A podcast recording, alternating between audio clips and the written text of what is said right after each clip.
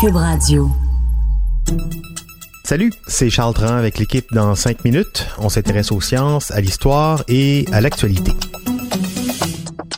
Aujourd'hui, on parle de barrages. Avant que ça se produise ici, on va aborder la question du vieillissement prématuré des barrages dans un contexte de changement climatique et du risque que ça pose pour la sécurité. Ben oui, plus de crues, plus de précipitations, ça joue sur la solidité de ces installations qui ont été construites en fonction d'un climat, disons, plus stable. Good evening and welcome to Granada Reports live from Whaley Bridge amid the sound of pumps drawing millions of litres of water each and every hour. Cet été, les résidents de la ville de Whaley Bridge, pas loin de Manchester, au Royaume-Uni, ont dû évacuer leur résidence après qu'on ait décelé d'importantes fissures sur le barrage en amont de chez eux, un barrage construit en 1831. En 2017, c'est en Oregon qu'on a eu le plus peur avec le barrage d'Oroville, le plus haut barrage des États-Unis qui permet l'approvisionnement en eau potable de plus de 20 millions de personnes. Avec les pluies diluviennes rarement vues dans la région à l'époque, on a dû utiliser l'évacuateur de crue du barrage qui n'était pratiquement jamais utilisé. Et ben oui, il a fuité et euh, on essayait de boucher les impressionnantes fuites d'eau en larguant des rochers par hélicoptère. T'sais. We had to make a very, very critical and difficult decision to initiate the evacuation. 200 000 résidents ont dû être évacués pendant plusieurs semaines. Une crise qui a coûté des milliards en assurance et qui a posé aussi beaucoup de questions. Est-ce que les barrages sont bien entretenus? Un spécialiste répondait ceci, donc il y a deux ans, les barrages sont construits pour résister à des situations exceptionnelles, des événements qui peuvent se produire une fois tous les 100 ans, sauf qu'avec les changements climatiques, on passe d'une fois tous les 100 ans à une fois tous les 5 ans. C'est le problème avec lequel on doit dorénavant composer. Les changements climatiques ont une incidence aussi sur les barrages. Et comme deux tiers des plus importants cours d'eau de la Terre ont un débit altéré par des activités humaines, barrages, réservoirs, et aussi parce que l'hydroélectricité que l'on dit verte et durable est en plein boom partout dans le monde, mais l'effet des changements climatiques sur les barrages est clairement à prendre en compte. Ce qu'on nous mentionnait, c'est que cette alerte toucherait environ l'évacuation de 25 résidences. Euh, Ce qu'on nous dit, c'est que le barrage euh, n'est pas conçu pour le débit qu'on connaît actuellement, si bien que l'eau, et vous le voyez, passe par-dessus. Au Québec seulement, des barrages, on en compte combien, pensez-vous?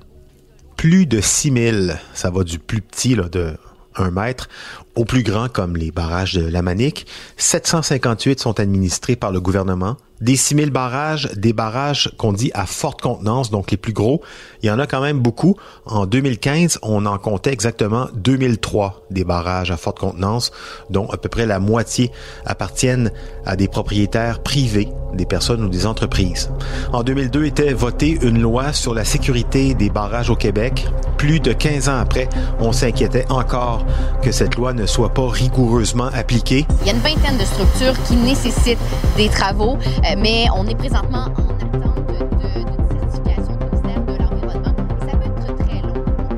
C'est le ministère de l'Environnement du Québec qui a le mandat de faire appliquer la loi sur la sécurité des barrages, une loi qui prévoit même des amendes euh, très salées si des inspections régulières, des manœuvres d'entretien ne sont pas effectuées conformément à cette même loi. Mais c'est ce que constate très régulièrement le bureau du vérificateur général du Québec. Il y a beaucoup, beaucoup, beaucoup de laxisme en la matière. Le ministère peine à faire son travail par manque de ressources financières, ce qui pose des risques de sécurité qui augmentent à mesure que le temps passe et qui sont multipliés par les effets des changements climatiques. Par exemple, en 2015, il y a quatre ans, le vérificateur général du Québec a recensé une trentaine de missions d'inspection annuellement seulement, alors que c'est plus de 300 missions prioritaires quant à la sécurité publique qui auraient dû être effectuées dans la même année. Donc, dix fois plus que ce qui été fait. En plus, pour 20% des barrages au Québec, il n'existe pas de plan de mesures d'urgence ou alors ils ne sont pas conformes, toujours selon le bureau du vérificateur. Au Centre d'expertise hydrique du Québec, qui, était mandaté à l'époque par le ministère de l'Environnement pour faire ce type de travail, on déplorait les coupes budgétaires année après année. On a réformé cet organisme qui s'appelle maintenant la Direction de la sécurité des barrages et on se croise les doigts pour qu'éventuellement tout se passe bien. En fait, la sécurité des barrages, c'est surtout une question de bien prendre soin de ces équipements au fil du temps. Exactement ce qu'on n'a pas fait pour nos routes ici.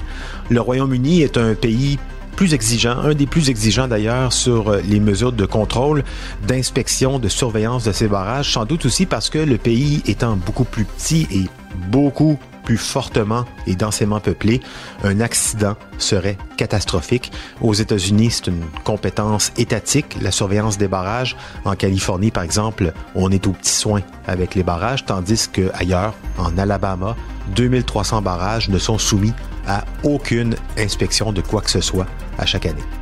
Au Québec, d'après ce qu'on peut comprendre, on a un cadre, on a des lois très restrictives, mais on n'a pas vraiment les moyens de les faire respecter.